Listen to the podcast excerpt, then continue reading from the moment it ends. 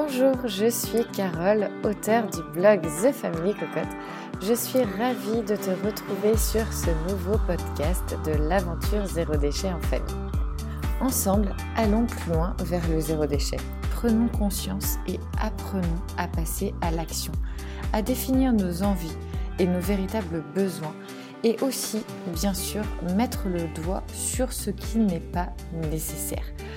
Bien sûr, je t'accompagnerai dans la bonne humeur et tu peux aussi compter sur la communauté des amis cocottes que tu peux rejoindre sur Facebook, YouTube, Instagram et également Pinterest. Je suis ravie de te retrouver dans ce nouveau podcast. Aujourd'hui, je continue de te partager l'interview que j'ai eu la chance d'avoir avec Bea Johnson. Donc Bea Johnson, c'est une figure mondiale du zéro déchet. Tu pourras retrouver le lien de la première partie de l'interview directement dans le descriptif de ce podcast. Aujourd'hui, avec Bea Johnson, on va parler des déviances du zéro déchet. Alors comme ça, quand on n'est pas en mode de vie zéro déchet ou qu'on est euh, peut-être à ses débuts ou qu'on a envie de s'y mettre, entre guillemets, on a souvent, euh, à l'heure actuelle, l'image d'un équipement zéro déchet, en fait, d'un kit euh, euh, zéro déchet qui serait un petit peu obligatoire. Parce que pour se mettre au zéro déchet, c'est pas nécessaire d'acheter. Moi, je le vois notamment à travers les réseaux sociaux. Il y a beaucoup de personnes qui vont parler d'achat pour le zéro déchet, mais qui ne leur sert absolument pas. Donc on est vraiment sur un questionnement de ses besoins, la phase du désencombrement avant même de vouloir changer sa façon de faire, avant de changer son mode de vie est très important. C'est un petit peu comme une... Moi j'appelle ça le, le bouton reboot. Et hum, ce mode reboot, c'est vraiment le désencombrement de votre habitat qui vous le permettra. Et c'est avec ce désencombrement que vous allez vraiment pouvoir vous poser les questions sur quels sont mes réels besoins. En mettant le doigt sur tes réels besoins, tu vas gagner énormément de temps, d'énergie et également de l'argent. Parce que oui, tout est lié. Le mode de vie zéro déchet, c'est vraiment un changement de mode de vie, mais qui se fait aussi par étapes. Et c'est pour ça que le désencombrement est important au départ pour définir ses véritables besoins. Et le zéro déchet te fera gagner énormément de temps. C'est un allié je suis maman de trois jeunes enfants et je peux te dire que le temps, euh, je cours aussi après, comme beaucoup de mamans avec des enfants notamment en bas âge. Donc moi j'ai donc trois enfants, donc Malo qui a bientôt 8 ans, Arthur qui a 5 ans et Juliette qui a 2 ans et demi, qui va bientôt avoir 3 ans.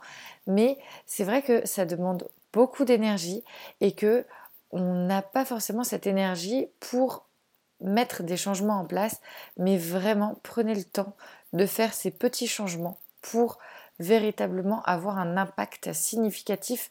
Donc c'est parti, je te partage la suite de l'interview. Et comme je te disais, si tu as besoin de trouver le premier épisode de cette interview de Bea Johnson, c'est juste dans la description de ce podcast finalement, le zéro déchet euh, euh, permet de gagner énormément de temps parce que, enfin, maintenant, je, le sais euh, parce que je vis aussi. Et hum, il y, a ce dérivé à l'heure actuelle du do it yourself de partout. En fait, les gens veulent faire tout eux-mêmes, mais sans spécialement simplifier. Alors qu'auriez-vous à dire sur euh, ce côté-là où euh, euh, des fois j'essaye d'expliquer aux gens aussi quand je suis en atelier que vouloir tout changer, par exemple de, voir tout changer les produits ménagers un par un, ben, le but n'est pas là, c'est la simplification qui fait Alors ça, c'est ça exactement. Alors ça, c'est aussi quelque chose qui a été créé par euh, bon, il y a tout un tas de blogs qui ont émergé après le mien. Mmh il y a euh, tout un tas de bouquins aussi qui ont émergé après le mien. Et euh, justement, je trouve que ce qui est dommage, c'est qu'à travers ces bouquins qui ont émergé, ça a créé, ils ont créé en fait cette fausse idée et je me bats vraiment très mmh fortement contre ça, et j'en parle même dans mes conférences euh, maintenant aujourd'hui, euh, que euh, ça a créé cette fausse idée que pour atteindre le zéro déchet, il, il faut fabriquer tout un tas de produits soi-même. Et donc, ça a créé cette fausse idée que pour que le zéro déchet égale tout, un tout fait maison. Et je crois que ça, c'est vraiment dommage parce que ça fait peur à énormément de personnes. Il y a tout un tas de, mamans qui travaillent à temps plein, qui voient ça sur les réseaux sociaux, qui mmh. voient ça ben, dans, dans ces bouquins sur le zéro déchet ou qui voient ça. sur des blogs et qui se disent oh là là mais si c'est le zéro déchet c'est tout fait maison mais moi, euh, moi j'ai pas le temps le zéro déchet c'est pas pour moi et ça c'est vraiment vraiment dommage et je mm. crois que donc ces, ces, ces, blogs ces sites ces bouquins qui associent euh, le zéro déchet avec un tout fait maison en fait euh, ils, ils, ils sont pas encore arrivés euh, en fait, peut-être qu'ils étaient, euh, enfin, j'espère que maintenant ils ont trouvé un équilibre, mais je crois que c'est peut-être des livres ou des blogs qui ont été écrits trop tôt, euh, avant même qu'ils puissent trouver leur équilibre. Eh et donc, ils sont dans cette phase de d'essai, à, en fait, à essayer de vouloir remplacer une façon de consommer avec une autre façon de consommer. C'est ça. en essayant De, de, remplacer eh bien tous ces produits qui étaient les acheter, les produits. Enfin, faut les acheter même si c'est des Exactement, exactement. donc, naturel, de remplacer, euh. Exactement. Donc, c'est essayer de remplacer tous ces produits euh, toxiques qui étaient sous l'évier avec des alternatives, avec euh, les, exactement les mêmes produits, mais faits maison. Et par exemple, enfin, je sais que j'ai vu, hein, il y, a des bouquins qui vont vous proposer des, des recettes pour nettoyer les chiottes, pour nettoyer les sols, les vitres, les paillasses, les joints, mais mais, euh, mais c'est hallucinant, quoi. C'est vraiment compliqué le zéro déchet. À quoi ça sert de fabriquer tous ces produits si on peut tout simplement utiliser du vinaigre blanc et de l'eau, comme je, l'explique dans mon livre? Euh, À quoi ça sert de euh, fabriquer son antifrice à partir de tout un tas d'ingrédients? Et il y en a une qui me met sur les réseaux sociaux. Hein. Oh, regarde Béa, je fabrique mon propre dentifrice zéro déchet aujourd'hui. Et là, elle me montre neuf ingrédients emballés. Mais ça n'a ni queue ni tête. J'ai envie de lui dire, mais putain, mais va acheter ton, ton tube de dentifrice, quoi. Euh, tu simplifieras la vie. Bon, à la rigueur, va le choisir dans un tube en métal pour que tu puisses recycler. Mais là, c'est complètement débile, quoi. C'est passé par un, un, truc complètement démesuré. Et donc, en fin de compte, voilà, c'est remplacer euh, une, une, façon de consommer avec une autre façon de, de consommer. Euh, il y en a qui vont aller dépenser 70 euros chez comment, Amazon. Oui, ouais, voilà, Amazon pour fabriquer leur propre crème avec tout un tas de produits, alors qu'ils auraient pu tout simplement en acheter un qui soit déjà fabriqué euh, dans un contenant à la rigueur qui soit recyclable. Oui, parce que le euh, pire, c'est que ça crée des Bio, ça peut être Exactement, exactement. Donc euh, ça n'a ça n'a vraiment ni queue ni tête. D'ailleurs, l'autre aspect euh, du mouvement qui a, qui a émergé, qui me dérange aussi, euh, c'est c'est une c'est tous ces tous ces blogs et réseaux sociaux qui essayent aussi de vous vendre tout un tas de produits en vous disant voilà, vous pouvez pas être zéro déchet si vous n'avez pas la paille en inox, si vous n'avez ah pas ceci, si vous n'avez pas cela.